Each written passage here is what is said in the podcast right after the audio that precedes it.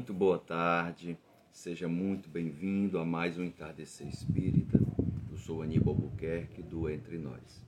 Para começarmos o nosso entardecer de hoje, cujo tema é De Rivail a Kardec, a saga do codificador, gostaria de convidá-lo a fazermos uma prece. Então, quem desejar fechar os olhos, vamos serenar os nossos pensamentos, aquietando o interior e orando a Jesus, agradecendo por este momento, agradecendo pela vida, que possa nos auxiliar no dia a dia, nos ensinamentos trazidos por Ele, acrescido dos ensinamentos que Kardec nos trouxe. Grato a Ti, ó nosso irmão maior, ó Mestre Jesus, e nos ajuda, nos auxilia neste entardecer, nesta tarde de domingo. Gratidão, que assim seja. Olá, tudo bem, meus irmãos, minhas irmãs? Sejam todos muito bem-vindos. É, nós escolhemos esse tema de hoje, de Rivail a Kardec, a saga do codificador, porque o nosso querido Kardec, ou na verdade, o nome de batismo seu nome de batismo, Hipólito Leon Denizar Rivail, ou Rivail, nasceu justamente em 3 de outubro de 1804. Na última terça-feira foi seu aniversário de nascimento. Então é sobre ele e sobre a, o ensinamento que ele nos trouxe com a codificação espírita, o que ele nos deixou, eu gostaria de trazer nesta meia hora de entardecer espírita. Então, para falar de Rivail, é preciso que a gente coloque desde a sua mocidade, porque aos 12 anos, no ano de 1816, seus pais, tendo posses, o matriculam na escola de Pestalozzi, lá em Yverdon, na Suíça. Era uma escola famosa, uma escola muito conceituada uma escola muito reconhecida na sociedade europeia como um todo, inclusive Pestalozzi, é, tinha o hábito de proferir palestras mostrando a sua metodologia de ensino para outros governos para poder implantar o método de ensino. E Ivail se destacou logo, logo. Por exemplo, entrou aos 12 anos, mas aos 14 anos ele já dava aulas para alguns alunos em classe que lhe era confiada pelo Pestalozzi. Pestalozzi era muito amado pelos alunos. A sua forma de educar era uma forma integral do ser. Os alunos o chamavam de pai, o reconheciam como um pai. É, muitas vezes, quando o mestre Pestalozzi tinha que viajar para fazer suas palestras, suas apresentações da sua escola em outros países, era o jovem Rivail quem ficava cuidando da escola. Olha que interessante, desde cedo já acolhendo a responsabilidade, a educação, o magistério, desde cedo. Uma outra coisa interessante, e vocês vão entender mais adiante quando eu falar. Aos 19 anos, ainda é, já próximo de sair da escola de Pestalozzi, Rivail conhece e começa a fazer estudos de magnetismo. Guarda essa informação por enquanto, eu não quero adiantar, mas aos 19 anos ele começa a fazer estudos com o magnetismo. Outra coisa interessante era que aos 20 anos, quando Pestalozzi fecha a escola, fecha o instituto, e Kardec é, é dispensado do serviço militar, ele fundou em Paris uma escola nos mesmos moldes de Verdun, que foi chamado de Liceu Polimático, ou seja, uma escola em que ele buscou apresentar várias formas de estudar. E aí ele foi professor de fisiologia, foi professor de astronomia, de química, de física, pois ele era bacharel em letras em ciências e doutor em medicina. É interessante que Rivail, muito estudioso, muito didático, metódico, ele escreveu gramáticas, livros de aritmética, livros para estudos pedagógicos no ensino superior, para formar pedagogos. Então, ele, ele, ele foi muito conhecido na sociedade parisiense. Ele chegou a traduzir várias obras inglesas e alemãs e preparava é, livros para formar alunos que queriam entrar na, nas escolas superiores. Então, é, ele participava também de várias sociedades parisienses. Teve obras adotadas nas universidades. Mas é interessante, aqueles amigos do magnetismo que ele começa a estudar aos 19 anos, ainda na escola de Verdun, o convencem e o levam em 1855 para que ele vá a uma sessão de mesas girantes, de mesas dançantes, mesas falantes. Isso é bem interessante, né? É muito interessante porque ele, a priori, de início, ele não queria ir. Ele não acreditava, por quê? Porque aquilo que estava acontecendo na sociedade parisiense era algo de lazer, era algo fútil, as pessoas se entretinham com essas mesas falantes. Mas esses amigos dele convenceram porque mostraram, professor, aqui há algo de sério e nós gostaríamos muito da sua presença. E aí ele, em maio de 1855, ele vai. Ele vai meio cético, meio descrente. Quando ele vê a mesa se levantar, ele fica surpreso, é claro, mas também a sua curiosidade não cede, ele, ele acredita em charlatanismo. E ele pega a sua bengala e quando a mesa desce, ele passa sobre ela para ver se há algum fio pendurado que a levante. Ele passa por baixo, ele se abaixa para ver se há algum mecanismo oculto no piso, embaixo da mesa, porque era um pouco de penumbra. Então, ele faz, ele se cerca de várias coisas para ter a certeza de que não estava sendo enganado, que não estava perdendo o seu tempo. Ele era uma pessoa séria, uma pessoa muito ocupada, uma pessoa da ciência. Né? Então ele, ele, ele fica preocupado em desmascarar ou não ser enganado com aquele fenômeno. Mas ele fica encantado na verdade, ele fica encantado com o que ele vê, com o que ele lê, porque naquela época as cartas ainda eram, é, a mensagem eram psicografadas, eram escritas por médiums.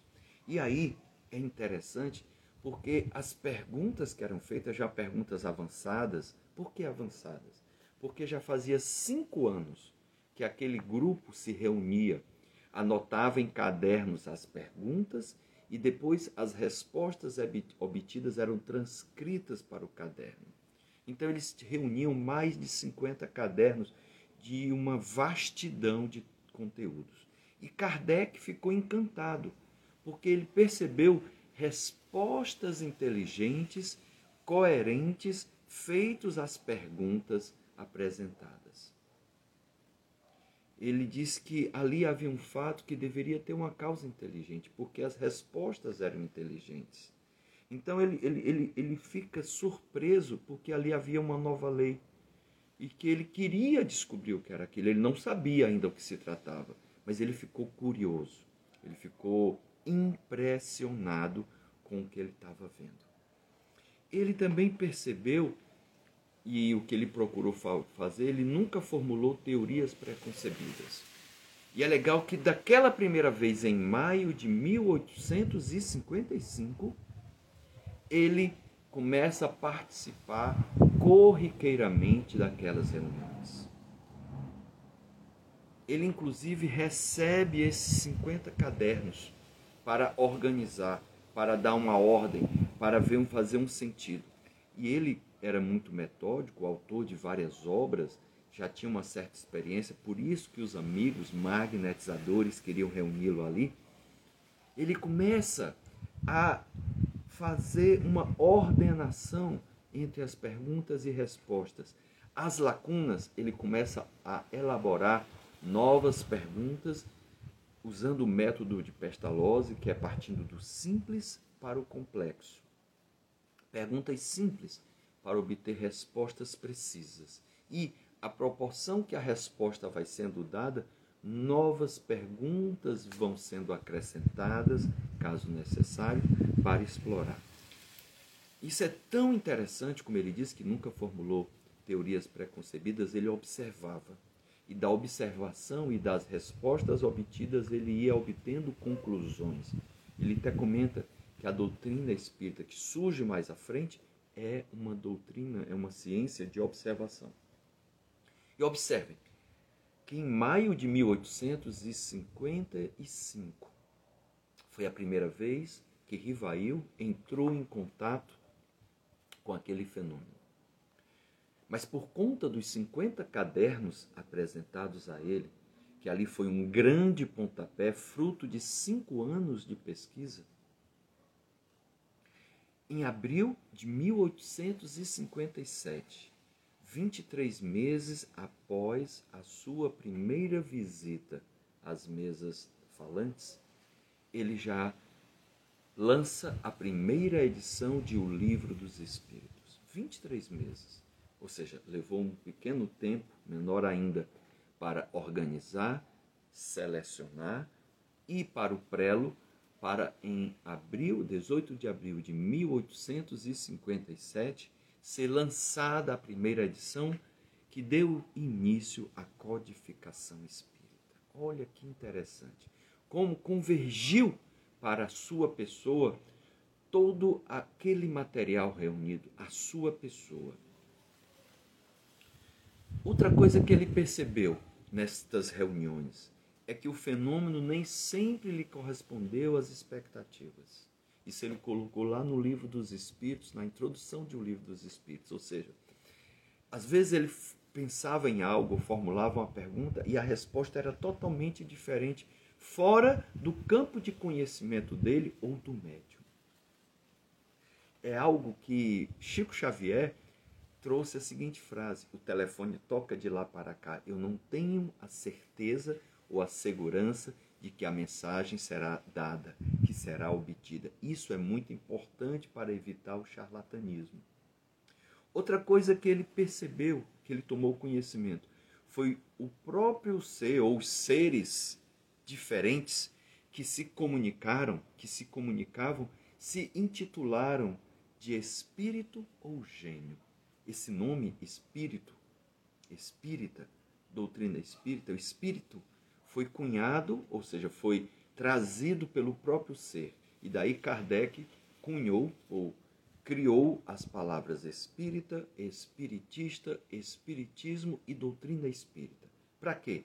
para evitar anfibiologia, que é você ter duas palavras, uma palavra com dois significados diferentes. Então, do termo espírito ou gênio, intitulado pelo próprio ser ou seres que escreviam, ele trouxe palavras novas: espírita, espiritismo, espiritista, doutrina espírita. Outra coisa que ele percebeu, das diversas respostas obtidas as diversas perguntas elaboradas, ele às vezes obtinha de um médio que outra coisa que ele usou foi o princípio da universalidade. Ele só levou para a obra respostas obtidas de vários médiums que tinham um mesmo sentido, um mesmo teor, um mesmo nexo. Respostas isoladas ou inadequadas não foram consideradas. Então ele percebeu que aqueles que respondiam não é porque estavam desencarnados que tinham alcançado o maior conhecimento possível, tinham alcançado a maior magnitude possível. Não. O saber deles era limitado ao seu grau de conhecimento, ao seu grau de adiantamento. Então, isso é importante para que nós, hoje em dia, só porque foi alguém que trouxe uma mensagem de um espírito, acreditar piamente. Ou seja, o sobrenatural nos fascina, nos encanta. A gente não deve se encantar ou acreditar cegamente, Por isso que Kardec sempre pediu: passe pelo crivo da razão.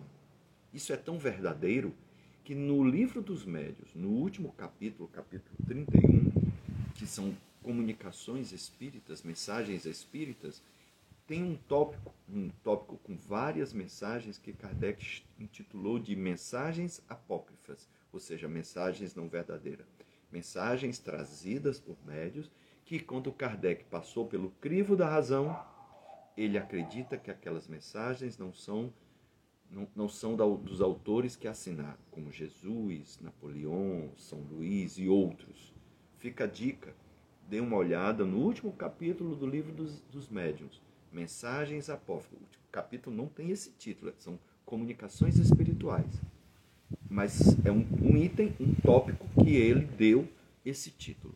Então, nós não podemos acreditar piamente só porque a mensagem, vamos dizer, veio do além, veio de seres desencarnados, que elas são verdadeiras, que elas são ensinamentos. Cuidado, podemos ser enganados. Então, saber é limitado ao grau de adiantamento dos espíritos. Kardec também, e aí eu poderia ter chamado é, essa live de de Kardec a Kardec, a saga do codificador. Por quê? Um espírito protetor chamado Zéfiro companheiro dele de uma outra encarnação, disse que ele, em uma existência anterior, foi um sacerdote druida, ali na região das Galhas, da França. E é interessante por quê? Por que isso é importante? Primeiro, é, os sacerdotes druidas tinham crenças parecidas com que a doutrina espírita estava apresentando. Eles, é, é, é interessante porque os druidas acreditavam em um único Deus. A doutrina espírita também. Acreditavam na imortalidade da alma. A doutrina espírita também acredita, como outras religiões também falam da imortalidade da alma. Acreditavam também na reencarnação. A doutrina espírita é reencarnacionista. Falavam do livre-arbítrio, também uma premissa da doutrina espírita. Falavam também da lei de causa e efeito. Olha que interessante. Também falavam da evolução espiritual, da inexistência de penas eternas, ou seja, de castigos. Não existem penas eternas. Falavam também das esferas espirituais. Os druidas acreditavam e estudavam e falavam sobre essas esferas espirituais, as diversas moradas ou locais de vivência, de convivência, de tratamento, de socorro, de sofrimento, também como regiões umbralinas, vales de suicidas, né? E falavam na proteção dos espíritos superiores. Então, esses nove itens eram crenças trazidas, acreditadas pelos druidas, onde Rivail foi um druida. E na época ele era chamado, ele, ele tinha sido batizado de Allan Kardec. Por isso ele adotou esse pseudônimo. Por quê? Observe o planejamento espiritual. Ele, como sacerdote druida, já tinha uma vivência anterior nas crenças que ele estava agora apresentando pela codificação espírita. Já estava em seus arquivos mentais. E isso ajuda, ajuda na elaboração, no comentário a resgatar esses elementos que estavam nele. Por isso que eu falei de Rivail a Kardec, a saga do codificador, mas essa saga começou bem antes, quando o sacerdote druida, quando ele era chamado de Allan Kardec. Por isso que eu poderia ter chamado de, de Kardec a Kardec, a saga do codificador. Mas provavelmente você não entenderia o título dado. Agora eu explicando fica mais fácil. Então é muito interessante isso. Outra coisa, ele recebeu uma carta, onde nessa carta dizia que ele ia passar por dificuldades, ia ser traído, ia ser é, chamado de mentiroso, de caluniador, que iria ser perseguido.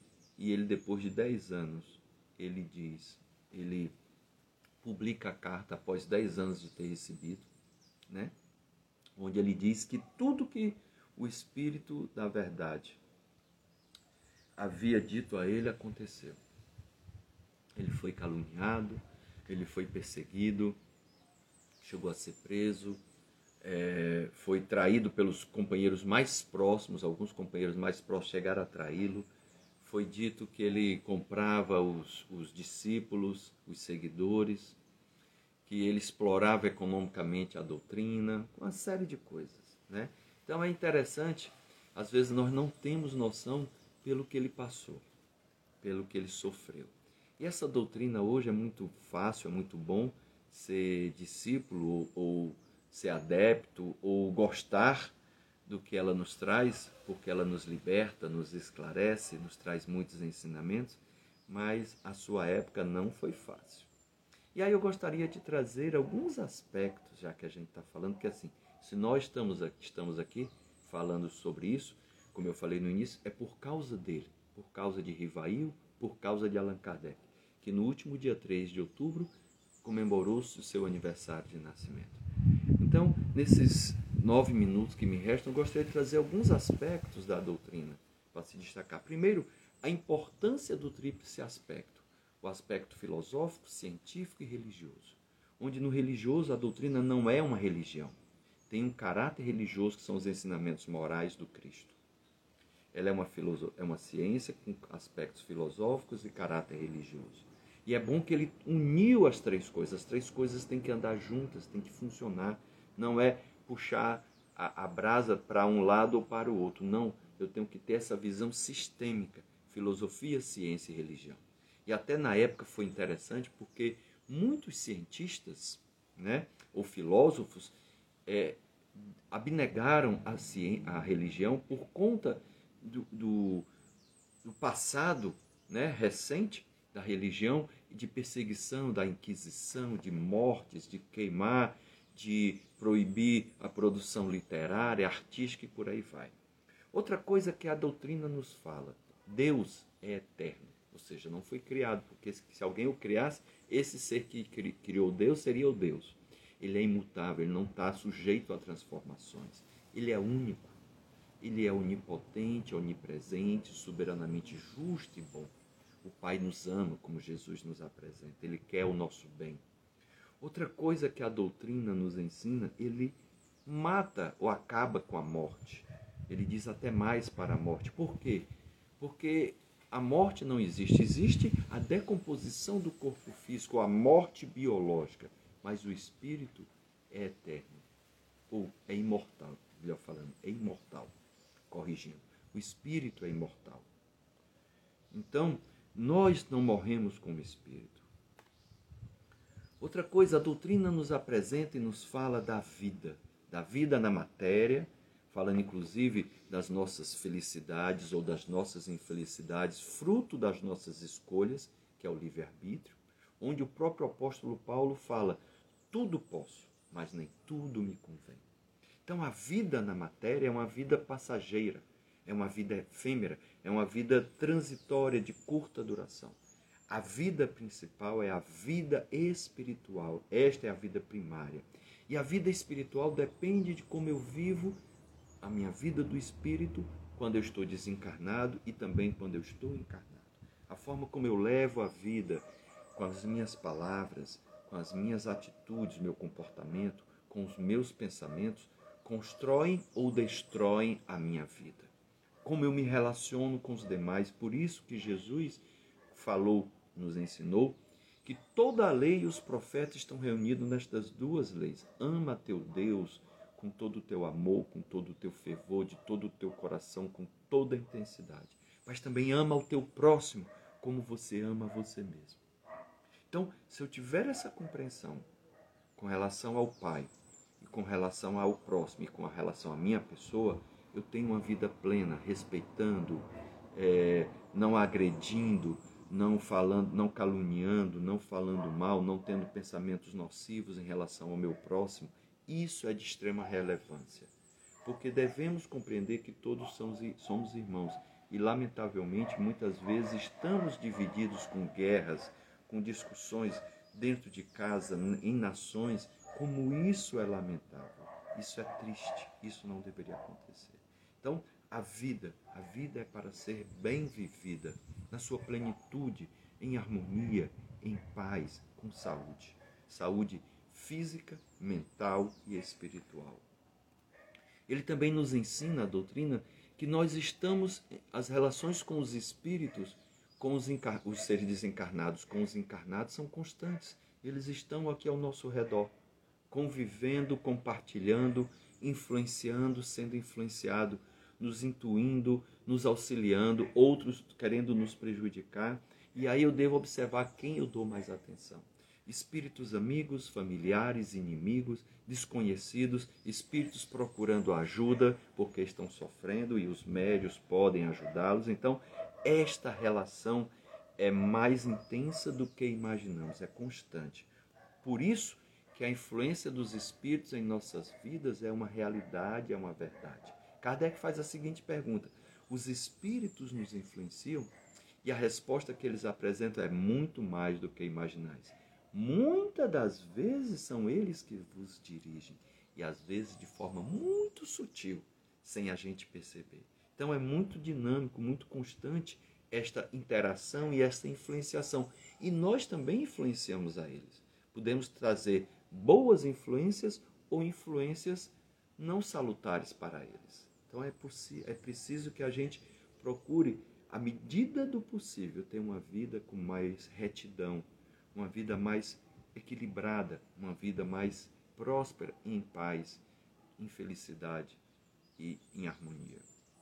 Outra coisa que eles nos ensinam, eles nos falam da possibilidade da comunicação entre encarnados e encarnados. E aí você pode estar se perguntando, pode lançar a pergunta, e por que que proíbem a comunicação com os espíritos? Está lá em Deuteronômio, Moisés faz essa proibição.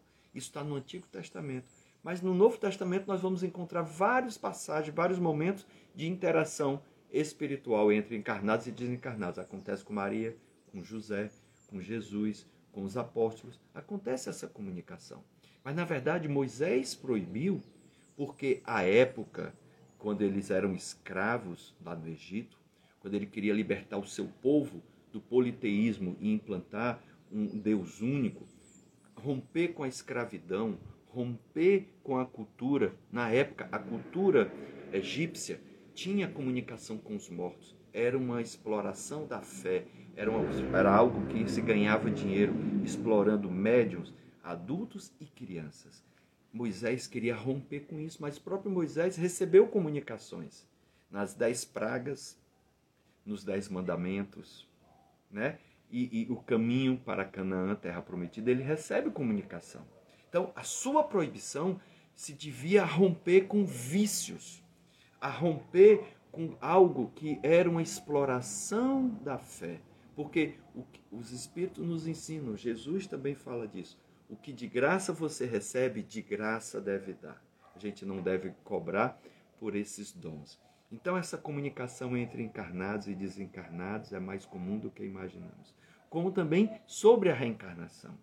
Ou seja, nós retornamos e esse retorno ele existe, existem comprovações científicas hoje em dia, documentado, comprovado, onde na reencarnação a gente retorna para progredir, para aprender ou para provar que os erros do passado nós não cometemos mais, para reparar, corrigir falhas que tenhamos cometido perante a nossa existência ou perante terceiros, para o amor prevalecer, para que o ódio se apague. Então a reencarnação é fantástico.